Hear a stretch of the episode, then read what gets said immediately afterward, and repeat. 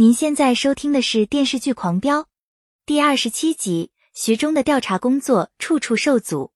徐忠和纪泽带领指导小组一到京海，赵立东早早带着领导班子在高速路口迎接。徐忠对他们视而不见，在让司机直接开往招待所。就有人把徐忠和纪泽最喜欢的网球场地改为乒乓球场馆。紧接着，公开将被吓死。徐忠体会到京海的水很深，再次感到京海之行会遇到更多不可预知的危险与阻碍。他誓死不向黑恶势力低头。张彪接到线报，他带领干警在地下地场抓捕了一个通缉很久的嫌疑人。安心拍下这一壮举。张彪看不惯安心吊郎当的样子，安心一心只想早点退休。张彪听说他最近经常和高启兰在一起，提醒他注意影响。安心却不以为然，还对张彪反唇相讥，两个人一言不合就吵起来，最后不欢而散。高启强故意让人向指导小组举报自己名下多处地下地场，想以此引开指导小组的注意力。今天是陈淑婷的忌日，高启强照例在老房子里办家宴。他以为白小晨会回来吃饭，就亲自去市场买菜。他来到自己以前的鱼档，看到新老板阿刁在吆喝着卖鱼。不由得想起自己当初做生意的艰难，他坐在那个躺椅上闭目养了一会神，然后和阿刁打声招呼就离开了。高启强亲手做了一大桌子菜，还请了唐小虎和唐小龙作陪。高启强让唐小华继续追查陈淑婷的死因，他觉得陈淑婷死的不明不白。高启兰随后赶回家，高启强让他们把饭菜搬到天台上，没想到白小晨却不回来吃饭了。高启强很生气，让唐小虎继续给白小晨打电话，可他还是不肯回家。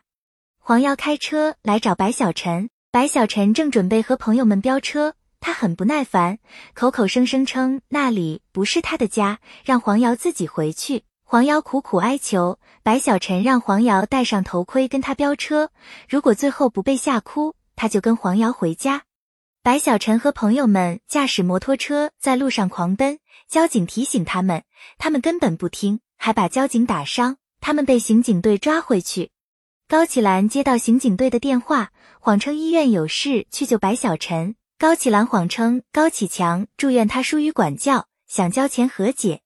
高启强带着唐小虎和唐小龙随后赶到，还把张彪叫来。张彪出面和受伤的交警单独聊了一会，就把白小晨放了。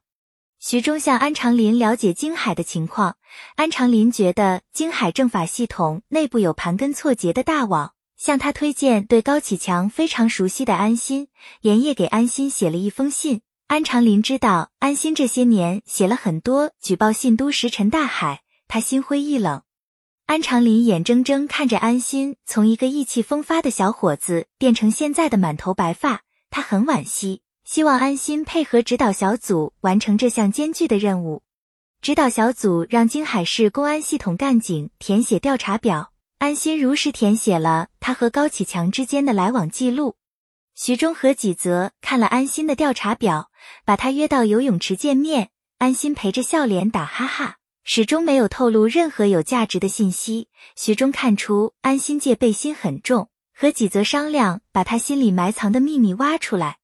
方宁查到公开江生前违规审批了强盛集团对尼罗村旧城改造的项目，只有少数村民签字，强盛集团就顺利拿到了批文。徐忠派方宁去强盛集团了解情况。方宁和卢松来到强盛集团，得知高启强去养老院做义工没在。方宁向唐小虎了解尼罗村改造的情况，唐小虎一问三不知。方宁去建委调查走访，工作人员把责任全推到公开江身上。徐忠让方宁他们去尼罗村调查走访，村民们得知他们的来意，对他们很抗拒，有人甚至放狗吓唬他们。本系列音频由喜马拉雅小法师奇米整理制作，感谢您的收听。音频在多音字、英语以及专业术语方面可能会有不准确的情况，如您发现错误，欢迎指正。更多电视剧、电影详解音频，敬请订阅关注。